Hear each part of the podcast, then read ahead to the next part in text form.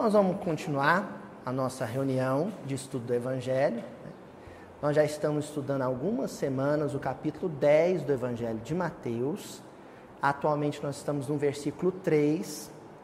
Esse versículo 3, que é esse que vocês estão vendo no quadro, o pessoal de casa vai estar acompanhando também no monitor. Nós estamos estudando aqui, se não me falha a memória, já há três semanas Viu, Fátima? Negócio esquisitão. Nós estamos há três semanas estudando o versículo 3.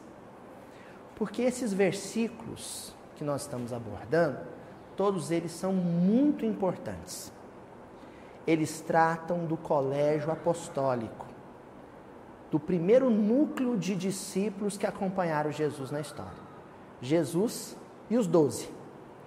Então é aquele trecho do Evangelho de Mateus em que ele cita, menciona os doze seguidores diretos de Jesus, os doze discípulos diretos de Jesus, que formaram mais tarde, após o desencarne de Jesus, após a noite do Pentecostes, o colégio apostólico, que é o núcleo, o primeiro núcleo de trabalho cristão na Terra.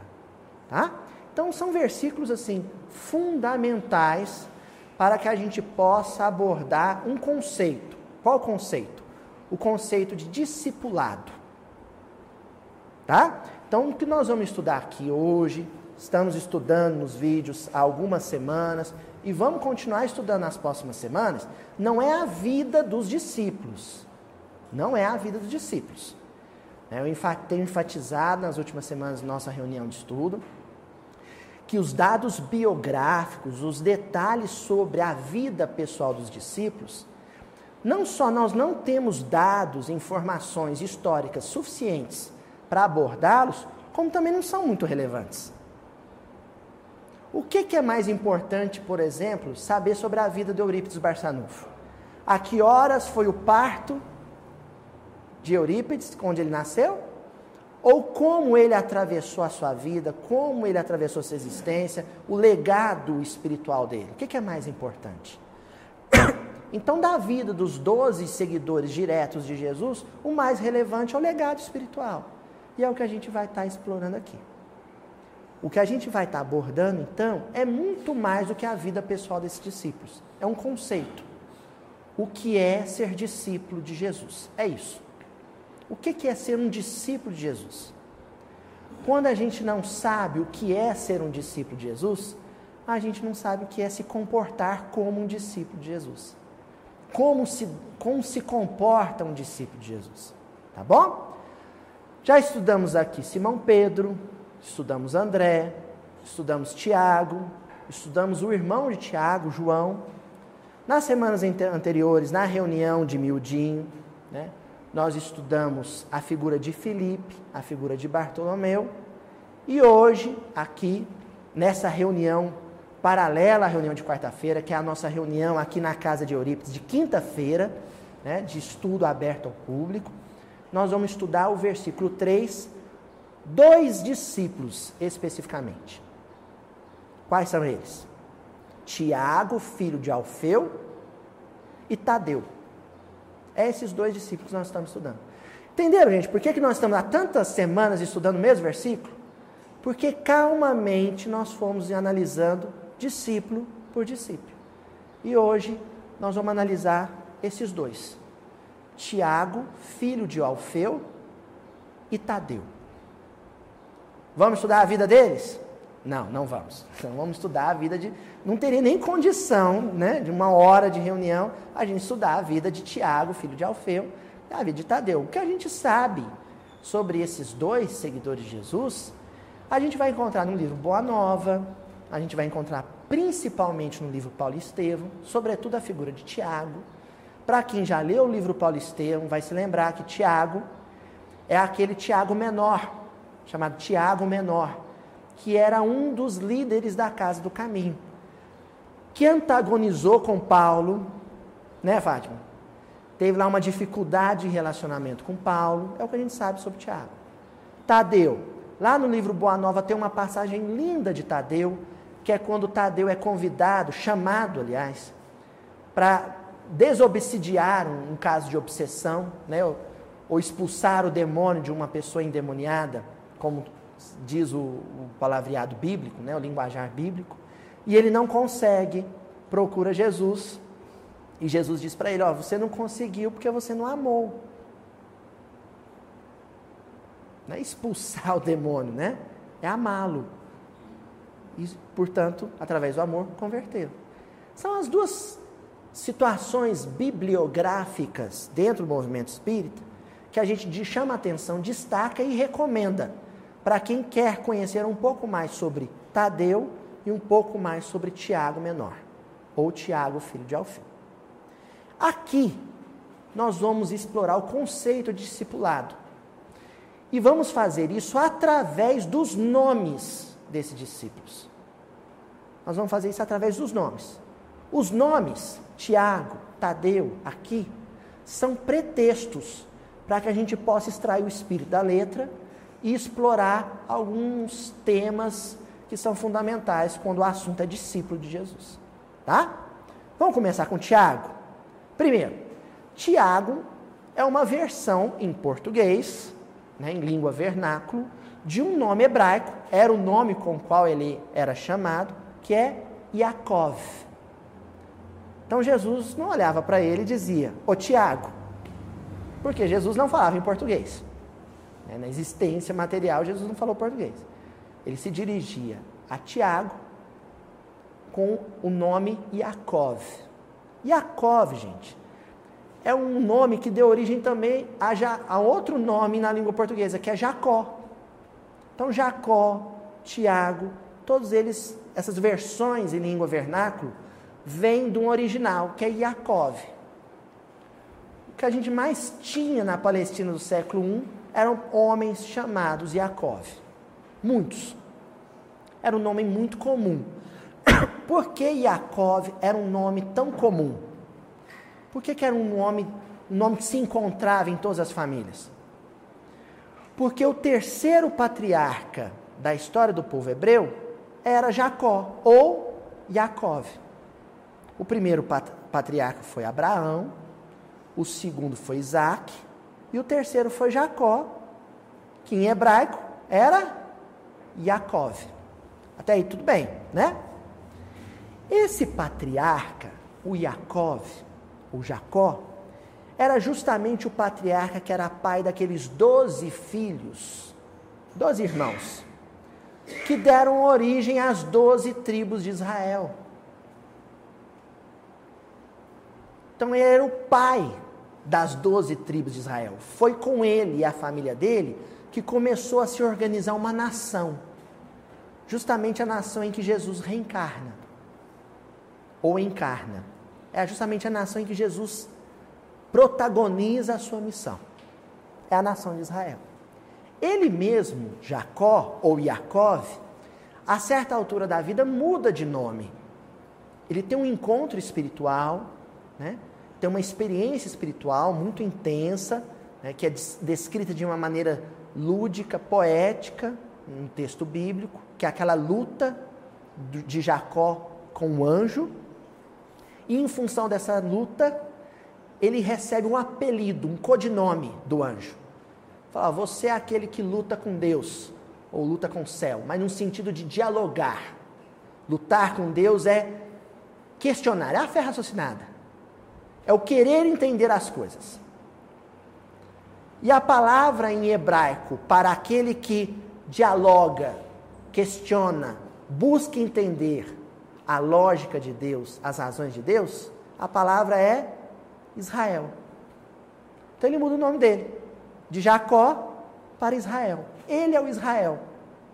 E por causa dele, toda aquela nação passa a ser chamada de nação israelita ou nação de Israel.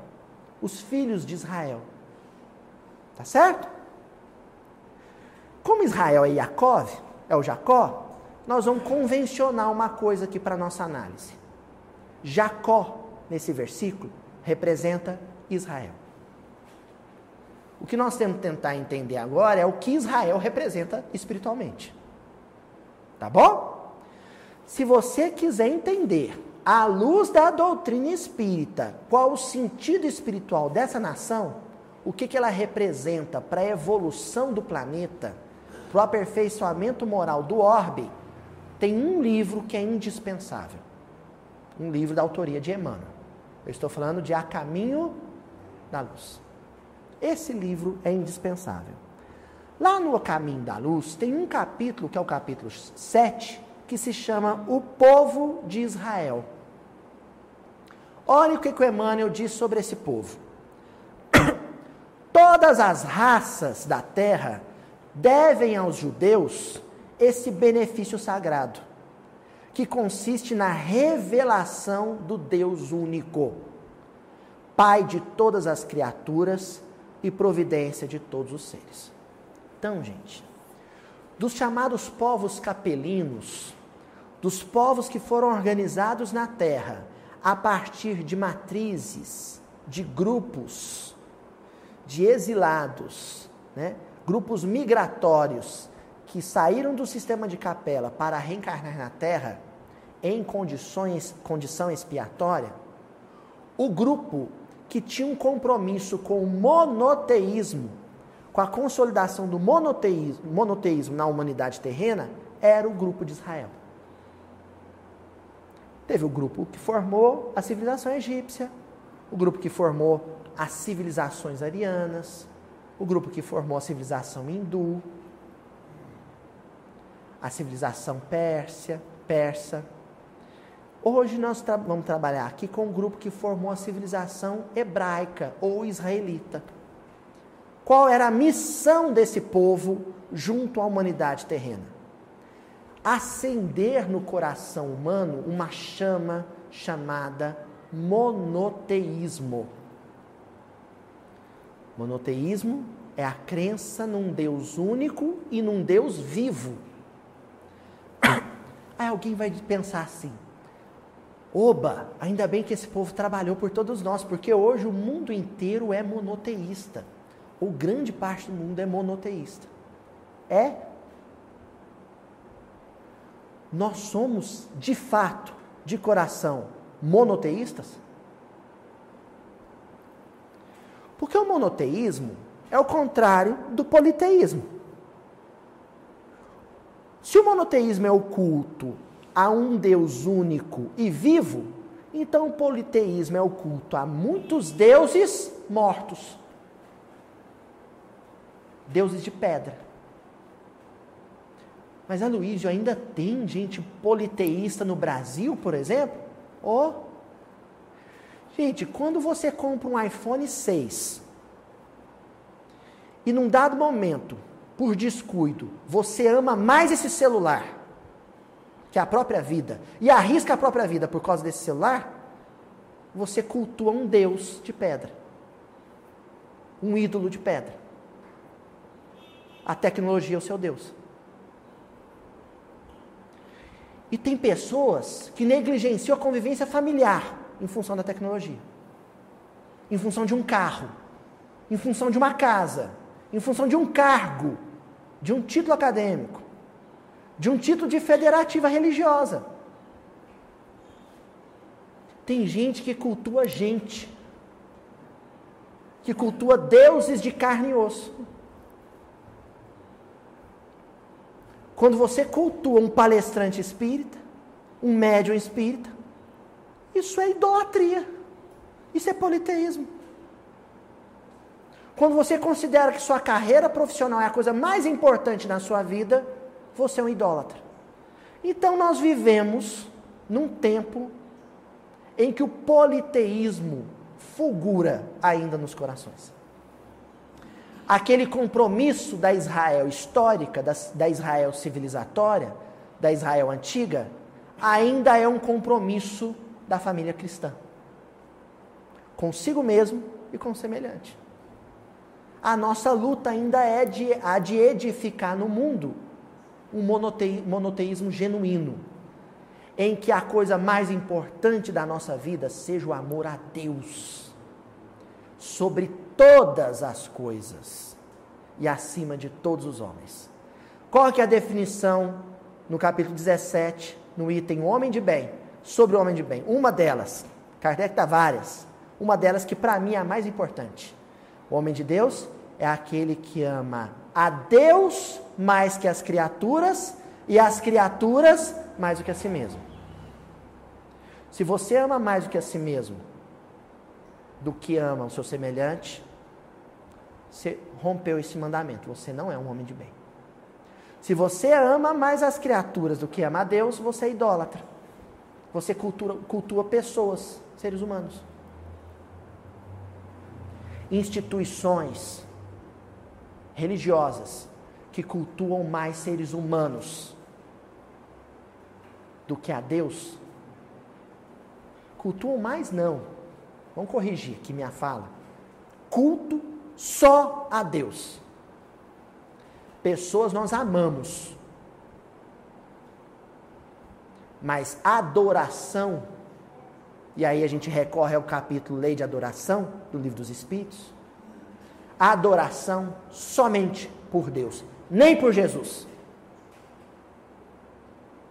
Nem pelo Chico Xavier, nem pelo Haroldo Dutra, nem pelo Divaldo, nem pelo Papa Francisco. Só existe um Deus. Só um Deus vivo. Israel tinha esse compromisso. Por que eu estou dizendo que tinha? Porque, em parte, fracassou. E aí, no capítulo 7 do livro A Caminho de, da Luz, o Emmanuel explica por que, que o Israel fracassou. Vamos ver se esse defeitozinho que Emmanuel aponta aqui, se tem ressonância nos nossos dias, nos nossos corações. O judaísmo, saturado de orgulho, saturado de orgulho, não conseguiu compreender a ação do celeste emissário. Não compreendeu Jesus. Porque o orgulho, nós já falamos nos vídeos aqui do Mildim, o orgulho é uma catarata, é um véu que obscurece a nossa visão espiritual. E orgulho é uma profunda ignorância sobre si mesmo. Orgulho é quando você acha que é o que não é e acha que não é o que é. Isso é orgulho.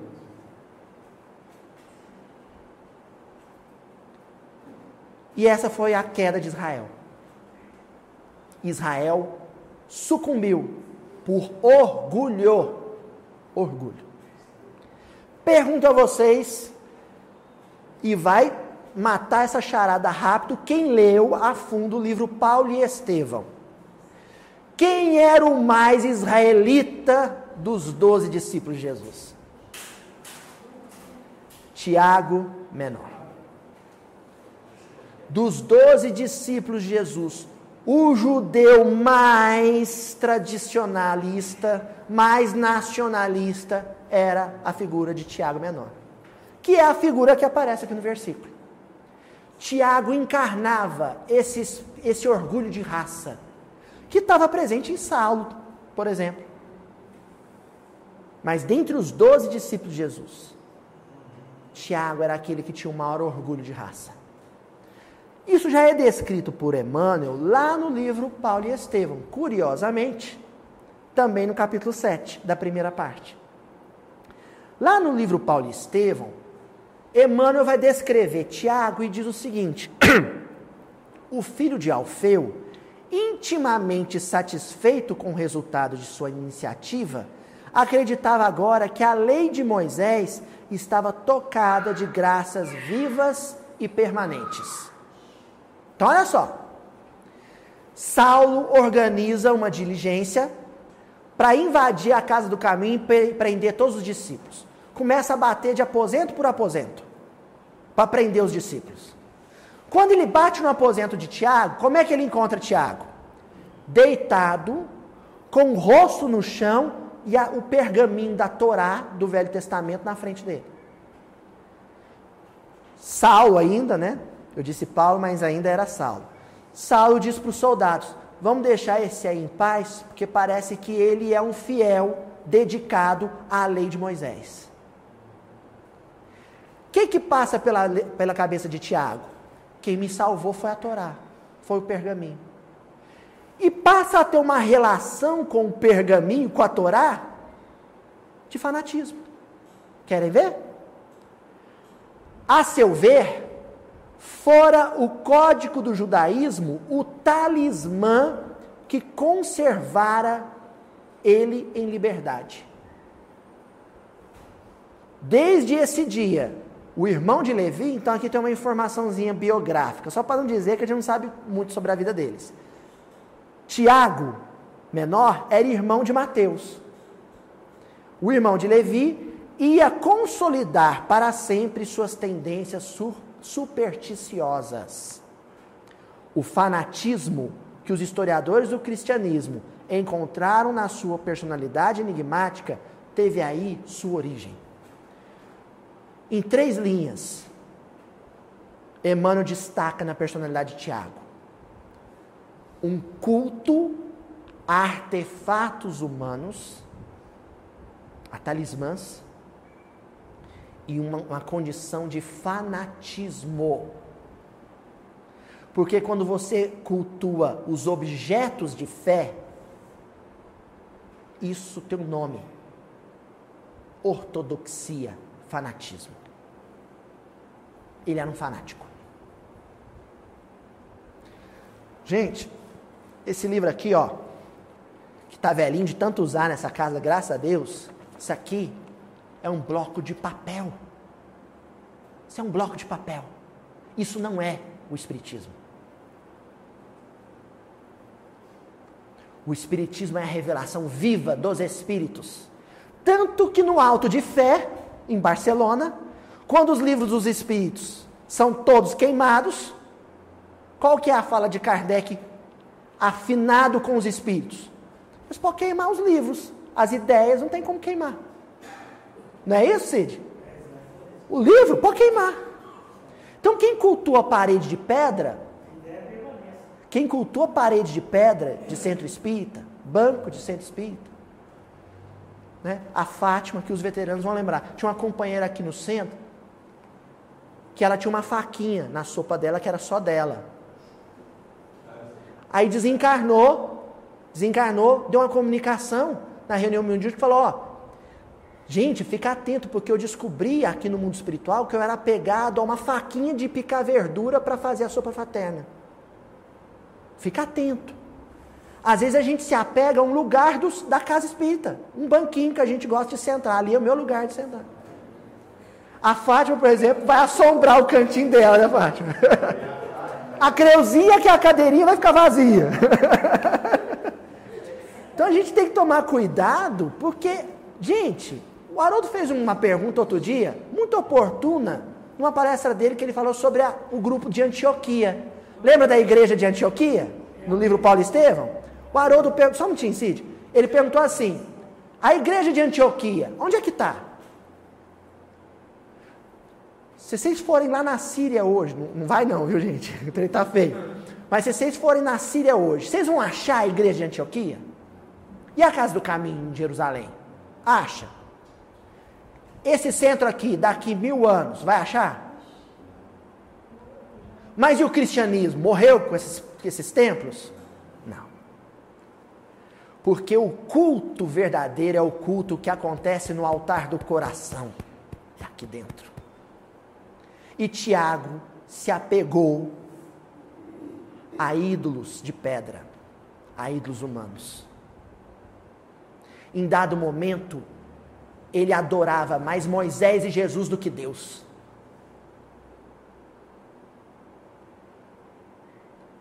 E não é o que Deus, nem, não era o que Jesus nem Moisés queria. Porque quando Moisés desce do, do monte Sinai e encontra o povo cultuando um bezerro de ouro, e o meu bezerro de ouro pode ser um Toyota, o meu bezerro de ouro pode ser um título de vereador, de doutor, de presidente de casa espírita, de professor universitário, de palestrante espírita. O que, que ele faz com as tábuas onde estava escrita a lei? Ele quebra as tábuas para dizer: olha, nem isso que eu tenho nas mãos é importante. Nem isso que eu tenho nas mãos é importante. A gente vê o tanto que é sério isso. O nome Ô oh, Cid, desculpa, você ia comentar um negócio, eu te interrompi. Pode falar, perdão. É o seguinte, ah. já que você está falando aí em idolatria, nós conhecemos uma pessoa que até é uma pessoa assim, bastante esclarecida Sim. Então, é, lá no centro que eu participo, eu não vou falar o nome, Aham, claro, até porque está sendo gravado. É, uhum.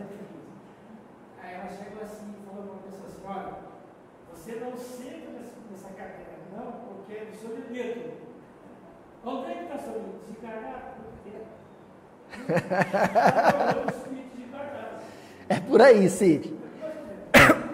Então, Tiago ali no versículo, que é Yaakov, representa esse temperamento de Israel, de quem tem um compromisso com a espiritualização da fé, porque tem fé que é materialista, ou não? Tem fé que é materialista. Então, esse compromisso com a espiritualização café, mas de forma humilde. De forma humilde. Porque tem um sujeito que tem uma fé muito espiritualizada, mas é arrogante. Humilha. Que ainda precisa de um artefato de fé para expressar seus sentimentos. Esse é o que caiu. É o que ironiza a fé alheia. É isso que Tiago representa ali. Aí o versículo diz que ele era filho de Alfeu. Quem que era Alfeu?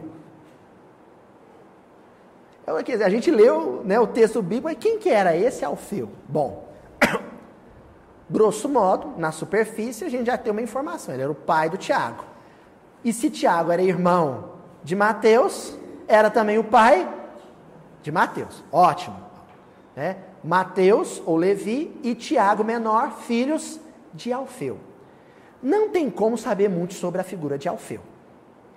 Mas a figura de Alfeu hoje aqui vai dizer muito para nós sobre evolução espiritual. Sabe por quê? Alfeu, no texto bíblico em grego, né, o original em grego, alfaios, é na verdade um nome hebraico em aramaico, tem a pronúncia dele em hebraico e a pronúncia em aramaico, que é Ralfai ou Ralfi. Então, Tiago, filho de Alfeu, na verdade, seria Yaakov ben Ralfi, ou em aramaico Ralfai, Bar Ralfai. Certo? Esse nome hebraico-aramaico, Ralfai, ou Ralfi, vem de uma palavra hebraica, origina de uma palavra hebraica que é relefê. Aí nós vamos lá no dicionário internacional de teologia do Antigo Testamento, Ditate, e vamos encontrar o significado dessa palavra relefê, que deu origem a Ralfai ou Ralfi. E sabe o que ela quer dizer, gente? Mudança, troca, substituição, transformação, renovação, passar adiante, morrer, vir de modo novo. Então você vai de um jeito e volta de outro. É isso que significa. Alfeu ali significa mudança, transformação, renovação, tornar-se outra coisa morrer para renascer. Vai de um jeito e volta do outro. É isso que significa. Tiago era filho dessa mudança, dessa transformação. Não vamos pensar mais filho de um homem chamado Alfeu. Vamos além da superfície. Vamos nas camadas mais profundas do versículo. Tiago, filho de uma transformação, de uma modificação, de uma renovação, de um renascimento. Será que era? Transformação, modificação, renovação do quê? Ele mudou de casa? Vamos aprofundar mais. Sabe por quê? Helefe, essa palavra, Helefe, ela é irmã, ela tem, pertence ao mesmo campo semântico, porque vem da mesma raiz. E aí, quando a gente vai analisar o hebraico, tem palavras que pertencem à mesma raiz, ao mesmo radical, mas também pertencem à mesma pronúncia fonética, tem a mesma sonoridade. E ela é irmãzinha, vamos pôr prima. Ela é prima de uma palavra que também é uma letra, que é o Aleph. O radical delas é Helef. Então, desse Helef vem Aleph e Helefê.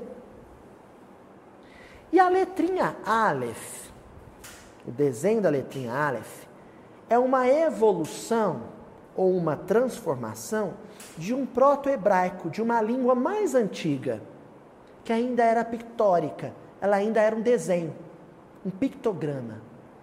E o pictograma que deu origem à letra Aleph, é a primeira letra do alfabeto hebraico, esse pictograma é a cabecinha de um touro. Por isso que a palavra para boi adestrado, para boi treinado, é Aleph. Parecido com Aleph. Luiz, o que, que tem a ver você falar da letra Aleph? Gente, a letra Aleph, ela representa o boi. E o boi ao tempo de Jesus, e antes também do tempo de Jesus, antes do século I do cristianismo, ele era utilizado para mover moinho, puxar arado ou puxar carro de boi. Nessas três situações. Quando um boizinho era utilizado para mover um carro, um carro que ia transportar uma carga grande, a gente diz que ele estava promovendo com a sua força uma mudança de um local para outro, de uma localidade para outra. Correto? Quando ele era utilizado para mover o arado, dona Joana, também. Porque puxando o arado, o arado revolvia a terra, sulcava a terra, e aquela terra revolvida virava plantação. Mas também ele fazia o moinho girar. E quando a mó de pedra, girada pela força do boi, se movia, ela triturava o, trigo, triturava a uva, triturava a azeitona. E fazia o trigo virar farinha, o pão, o azeitona, a oliva virar azeite, a uva virar vinho, né? Aqui em Minas, o milho vai virar fubá, vai fazer também moer a, cana para ela virar garapa. Enfim, a letra Aleph, em função desse, dela representar a força transformadora do touro, do boi, ela também representa, assim como a palavra Helef representa mudança, transformação, modificação. Sabe o que eu estou querendo dizer com isso, gente? Que Tiago, após os eventos que marcaram o primeiro encontro dele com Paulo na Casa do Caminho, passou 30 anos sendo moído, triturado no moinho, na engenhoca das experiências árduas. O arado do trabalho sulcou, feriu, mas também arou a terra do coração dele. A força da providência, que é comparada à força de um zebuzão, de um boi, levou ele de um estado de espírito a outro, de uma condição moral a outra. Então Tiago era filho de Alfeu. Ele era filho da mudança, da transformação, da renovação, do renascimento promovido pela força transformadora de Deus nas nossas vidas, pela ação da providência. O que que foi modificado, transformado, ou melhor, o que foi moído, triturado em Tiago, o nomezinho de Tadeu vai dizer. Sabe por quê? Tadeu, em grego, Tadaios, vem do aramaico Tadaia, do hebraico Tadai, que resultou no árabe hoje, Tadi. Sabe o que quer dizer Tadai, Tadaia, Tadi? Peito, coração, mundo íntimo, mundo interior. O coração de Tiago, como de todos os discípulos, mas aqui a bola da vez é Tiago. O coração de Tiago, por 30 anos, foi transformado em coisa melhor. O mundo íntimo de Tiago, o mundo interior de Tiago, foi renovado. Porque ninguém adota, ninguém assume a tarefa do discipulado, ninguém abraça a condição de discípulo, se não permitir que a vida, as circunstâncias, as experiências transformem verdadeiramente o coração transforme verdadeiramente o mundo íntimo. Porque alguém pode dizer assim: ah, há 30 anos, quando eu me tornei espírita, eu não sabia nada de doutrina espírita, mas depois de 30 anos eu li todos os livros psicografados pelo Chico Xavier, li toda a obra básica, as 12 revistas espíritas. Frequento o grupo de estudo há 30 anos e hoje eu posso dizer que 30 anos depois eu sou doutor em espiritismo. Tem relevância um negócio desse? Tem uma relevância, gente. Não vou dizer que não tem, até porque isso pode ferir o orgulho de muita gente. Mas tem uma relevância muito diminuta. O que compensa dizer, o que vale a pena de fato dizer, seu Luiz, é que depois de 10 anos, depois de 20 anos, depois de 30 anos de doutrina espírita, você não tem as mesmas manias, você não tem os mesmos vícios, você, você não tem os mesmos mau hábitos. É poder colocar a cabecinha no travesseiro e dizer: sofri, passei maus pedaços, a doutrina espírita e o evangelho me sustentou e hoje eu sou um ser humano melhor. Muito aquém do que Jesus precisa que eu venha a ser, mas sou melhor do que eu era. Quem não pode dizer um negócio desse, sabe, aprendeu muita a letra espírita, foi muito bem doutrinado, mas não evangelizado. Porque existe uma diferença muito grande entre ser doutrinado e ser evangelizado. Como existe uma diferença muito grande entre ser doutrinador e ser evangelizador. Porque doutrinador pode ser qualquer um que foi doutrinado. Porque doutrinar é ensinar doutrina. É ensinar, é transmitir conteúdo. É o que eu estou fazendo aqui. Agora, evangelizador só é quem foi evangelizado. Porque evangelizar é transmitir a vida de Jesus com a própria vida. É transmitir a vida de Jesus com a própria vivência, com a própria vida. Coração evangelizado não fura sinal vermelho. Fura, seu Gilmar? Ultrapassa na faixa contínua? Não. Nem para fazer palestra. Coração evangelizado não fura fila de banco. Coração evangelizado. Vocês querem ver o que é coração evangelizado? Vou contar uma historinha para vocês então. Essa história eu escutei do meu querido mestre e professor César Carneiro. O Chico, Luizinho, aqui em Uberaba, de vez em quando ele ia lá no Mercadão. Mercadão aqui de Uberaba, onde tem banca de fruta, de verdura e chegava para comprar fruta, verdura, tomate. Aí o César me contou uma história incrível. Diz que o Chico chegava com a bacinha para escolher os tomates para levar para o verdureiro pesar e ele poder pagar. Aí na hora de escolher o tomate, ele pegava um tomate, olhava, o tomate estava bom. Aí ele punha na bacinha. Aí depois ele esticava a mão, pegava um tomate, cavucava e procurava um podre um machucadinho. Aí punha na bacinha. Aí pegava, procurava um bom, redondinho, madurinho, põe na bacia. Aí procurava um outro ruim. Entendeu, Fátima? E alternando. Aí um dia o César estava com ele, junto com ele, ficou indignado com aquilo e falou assim: Chico, por que, que você pega um tomate bom e um ruim, um bom e um ruim? Falei, ah, meu filho, eu não posso dar esse prejuízo para o verdureiro. E também outras pessoas vão vir depois e vão encontrar só o tomate velho para comprar. Isso é evangelho. Isso é evangelho.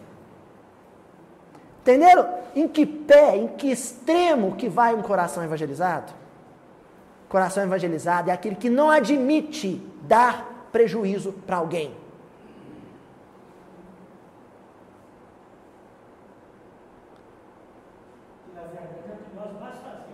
Que é o que a gente faz com fre certa frequência, né?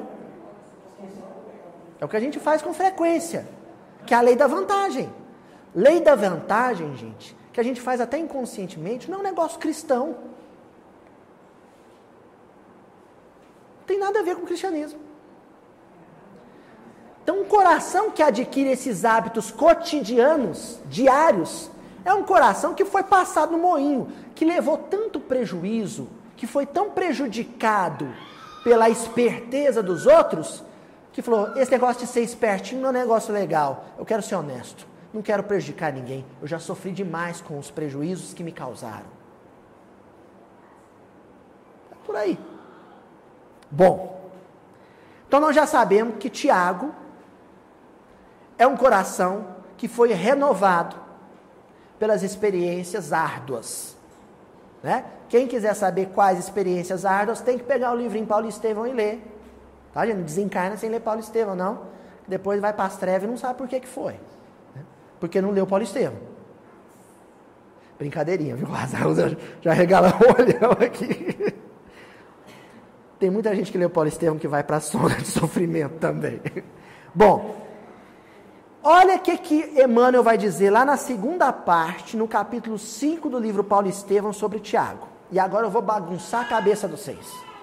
Vou dar um nó na cabeça de quem está assistindo em casa lá no YouTube. Olha o que, que o Emmanuel vai dizer sobre Tiago, uns 10 ou 15 anos depois que ele conheceu Paulo.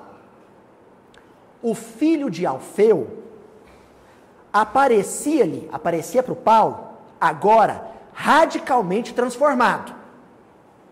Uns 10, 15 anos depois.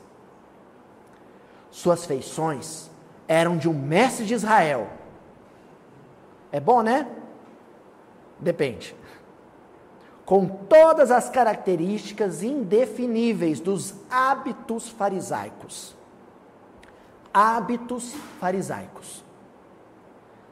Então, Paulo, uns 10 anos depois, reencontra com Tiago e vê que ele está muito diferente do que 10 anos antes e que ele se parecia muito com os fariseus do Sinédrio. Continua Emmanuel. Não sorria. Sabe? Casmurro, com a cara feia. Porque tem gente que confunde seriedade com rabugice, né? Tem presidente de casa espírita, diretor de casa espírita, e graças a Deus eu tive a sorte de crescer numa casa, essa casinha aqui, onde todo mundo é muito alegre, muito divertido e, e termina a reunião rindo. Porque tem casa espírita que você vai e o presidente da casa, para manter a disciplina, fecha a cara. Para mim, é vai para a reunião com fome, porque cara feia, para mim, é fome.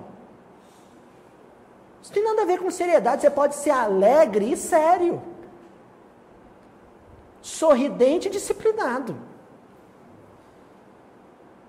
Dirigente de casa espírita que é rabugento, que maltrata a criança, que fala pro nenezinho da Lídia, que está ali, sabe quem que é? Fariseu do tempo moderno. Contar uma historinha aqui, outra historinha, que hoje nós estamos cheios dos caos mineiros, Luizinho. Diz que uma vez uma senhora chegou lá no Centro Espírita Fé e Amor, em Santa Maria. Santa Maria, gente, é um povoadozinho perto de Sacramento. E quem fundou a casa e dirigiu o trabalho da casa era o seu Mariano da Cunha Júnior, que era tio de Eurípides Barçanufo. E o povo das roças vizinhas Tudo ia visitar esse centro. E um dia chegou lá no centro, na reunião da noite, um casal com um nenezinho no colo, que nem a Lídia. Um nenezinho lindo, que nem ele. um nenezinho lindo. Só que o nenezinho estava doentinho. Sabe, dando trabalho para os pais. A Lídia não sabe o que, que é isso, chorando de madrugada. Né? Acordando, a Lídia não sabe o que, que é isso. Então o nenezinho já estava vários dias chorando de madrugada, dando trabalho para os pais. E chegou na reunião o menininho chorando. E o seu Mariano comentando o evangelho e o menininho chorando. E o povo que estava nos bancos começou a fechar a cara. E fazer cara feia para o casal, com o nenezinho nos braços. E uns já começaram a fazer assim para o nenezinho. E o seu Mariano comentando o evangelho.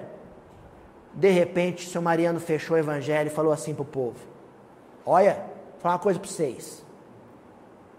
Cara feia de espírita rabugento atrapalha mais meu comentário que o show de criança inocente.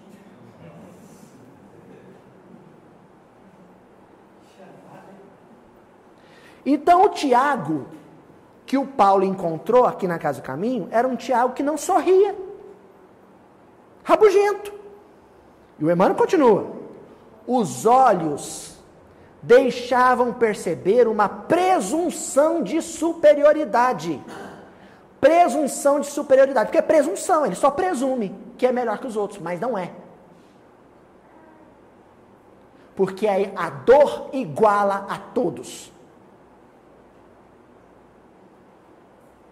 O mesmo dirigente de casa espírita que abre as portas do centro para receber desequilibrado, pode um dia abrir essas portas em total desequilíbrio.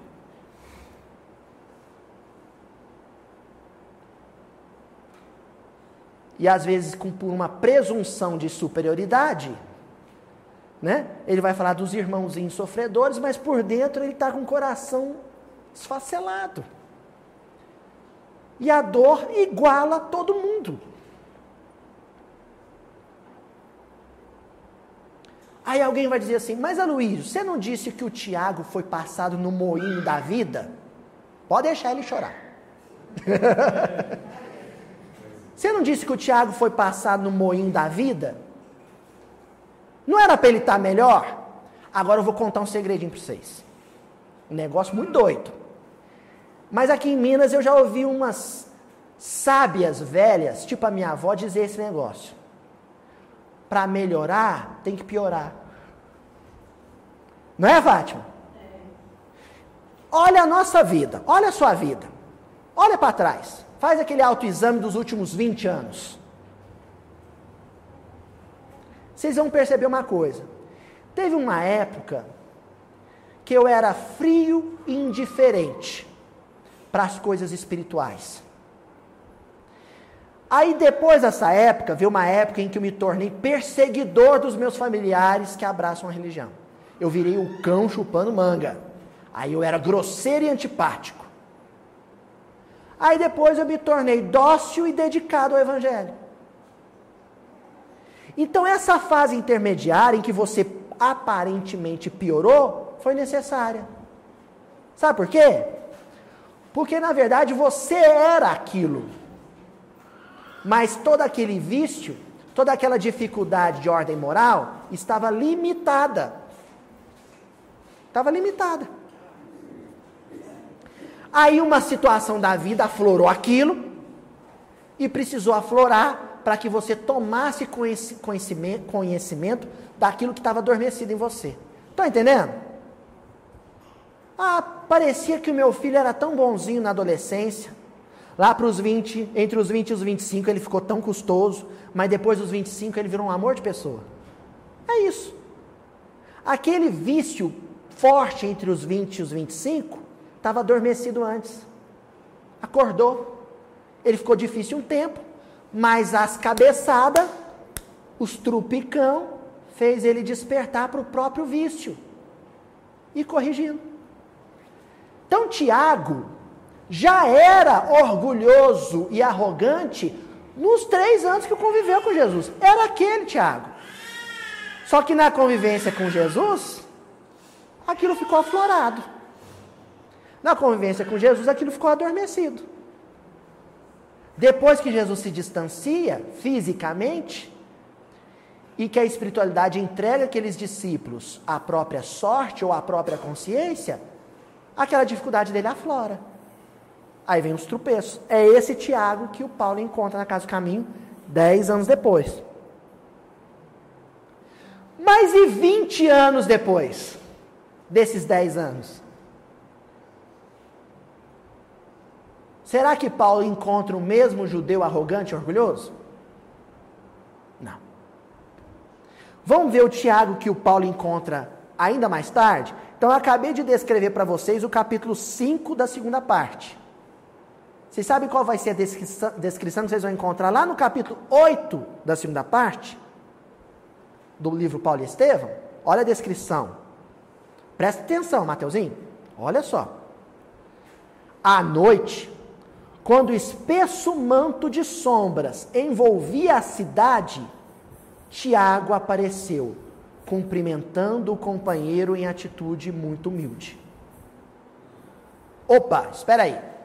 A primeira descrição de Emmanuel sobre Tiago é que ele transbordava orgulho. A segunda descrição de Emmanuel sobre Tiago é que aquele orgulho tinha criado espinhos, estava pior estava machucando mais os outros. A terceira descrição de Tiago já fala que ele cumprimentou Paulo com uma atitude humilde. Lembra que eu falei agora é mesmo? Que a dor iguala todo mundo? O orgulhoso é o cara que pensa que não é igual a todo mundo. O humilde é o cara que descobriu que sangra e chora e sua como todo mundo. Uma equação simples. O que que fez ele descobrir isso? A dor. O sofrimento. Porque o dia que você vai para uma enfermaria, dividir uma enfermaria com outros doentes, é o dia que você descobre que o seu diploma o seu olerite. Não adianta nada para aliviar o sofrimento. Você pode até ir para um apartamento separado, sabe, Rosa? Mas o cara do apartamento vizinho é igual a você. Basta entrar na E minha avó é mais radical. Quando ela encontra alguém muito, muito orgulhoso, sabe o que minha avó fala? Depois que a tampa do caixão abaixar, vai feder igual todo mundo. Sabe por quê? Alguém vai dizer, ah, mas o espírito é imortal? É, mas todos aqueles títulos e toda aquela riqueza que você ostentou e que te fazia ser orgulhoso, pertencia ao corpo e não ao espírito. Então você enterrou junto com o corpo. Ficou.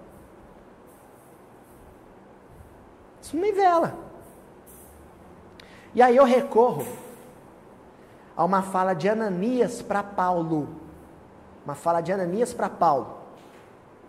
Antes de Paulo ir para o oásis de Dan, no seu retiro lá de três anos. Ananias diz para Paulo: Paulo, só a dor nos ensina a ser humanos. Isso aqui é brilhante. Sabe por quê? Como assim a dor me ensina a ser humano? É, porque você achava que era Deus? Você achava que era um Deus. E a dor te lembrou que você não é um Deus. Você é um homem. Você é uma mulher, um ser humano. Com todas as carências, todas as necessidades, todas as dificuldades de qualquer ser humano. Então a dor me lembra que eu não sou um Deus. Porque um Deus não sangra, não chora, não sua. Jesus não era Deus, era um Cristo. Mas Deus só um. Voltamos a bater na mesma tecla. Olha só. Também ele, Tiago, estava envelhecido, exausto e doente. Não tem coração orgulhoso que resista à exaustão, cansaço, que resista à velhice e que resista à doença. Pronto, descobrimos qual foi o moinho que triturou o orgulho, a arrogância de Tiago e transformou em humildade. A velhice, a doença e o cansaço. Quer ver um negócio? Mateuzinho. Mateuzinho um dia ele está muito levado e muito respondão, dando resposta na, na mamãe, dando resposta no papai. Um dia que ele está saudável. Correndo para lá e para cá. Aí ele fala: Ah, mãe, me deixa em paz. Aí um dia o Mateuzinho está com febre, doentinho. Como é que ele chama a mamãe? Mamãe, me dá colo. Não é assim? então a febre fez o Mateuzinho ficar mansinho. A gente é assim, que nem criança. Quando a gente está com saúde, com dinheirinho no bolso, a gente ronca grosso. Mas o dia que a gente adoece, tem uns que ainda continua roncando grosso, doentinho. Aí é que nem, sabe, vamos falar aqui em Minas, é que nem mandioca na panela. Você começa a cozinhar, que nem galo velho. Você começa a cozinhar. Tá duro ainda? O que, que você faz? Aumenta o fogo. Coração da gente é isso, Rosa. Mais tempo na panela e aumenta o fogo. Aumenta a febre.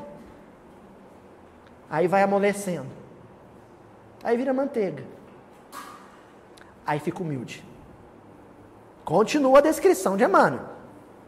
O convertido de Damasco ao contrário de outras vezes, experimentou extrema simpatia pela sua pessoa, que parecia inteiramente modificada pelos reveses e tribulações da vida. Observação. Agora Paulo olhou para Tiago e achou que ele estava bonzinho. Porque Tiago melhorou? Porque Tiago renovou? Uh -uh. Porque ele, Paulo, também se renovou. Porque se, se Paulo continuasse orgulhoso, ele ia olhar para o Tiago humilde e sabe o que ele ia falar? Hum, fazendo teatrinho. Ah lá, fazendo panca de humilde. Ah, agora me chamou, tá precisando de mim, né? Então Tiago se tornou humilde. Mas Paulo só foi capaz, teve sensibilidade para reconhecer essa transformação de Tiago, porque ele também tinha se transformado. Não é isso, Fátima? Ele também tinha se transformado. E aí eu sublinhei aqui, gente. Inteiramente modificado. Porque o parcialmente modificado, a gente tem que tomar cuidado com isso.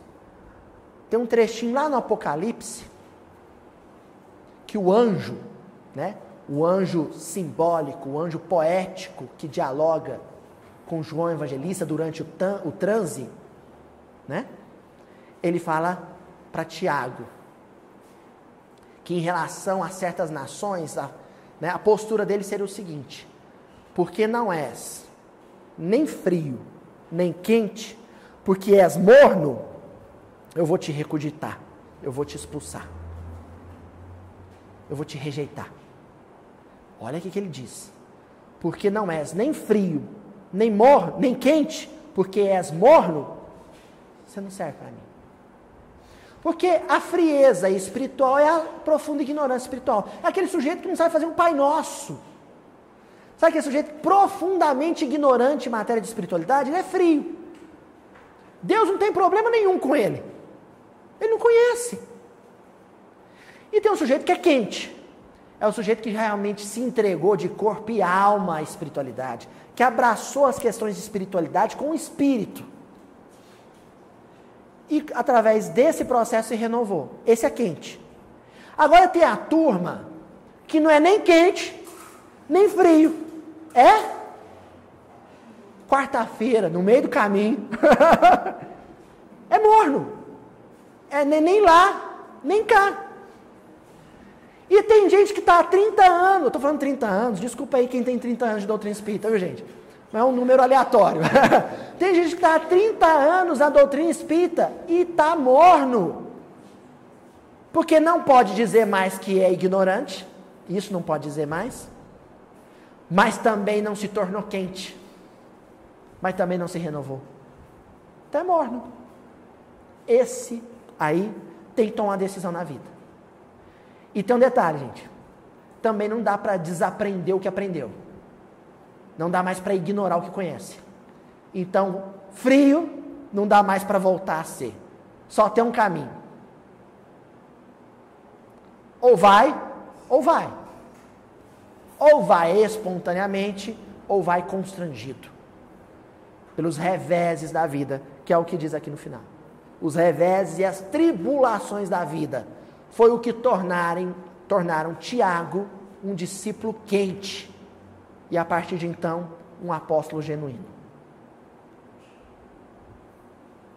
Essa era a nossa fala de hoje.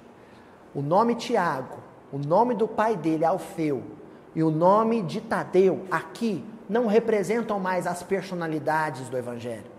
Representam aqui conceitos. Tiago representa uma posição perante a humanidade. Uma posição monoteísta, porém ainda arrogante.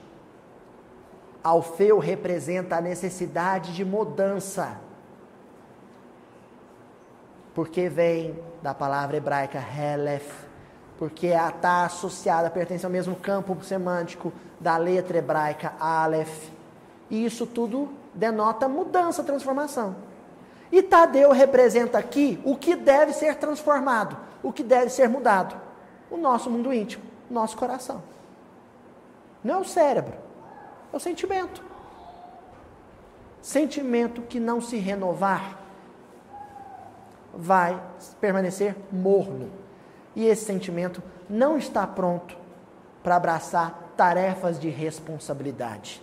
E olha, gente, num período de transição planetária, todas as tarefas erguidas em nome de Jesus são tarefas de responsabilidade.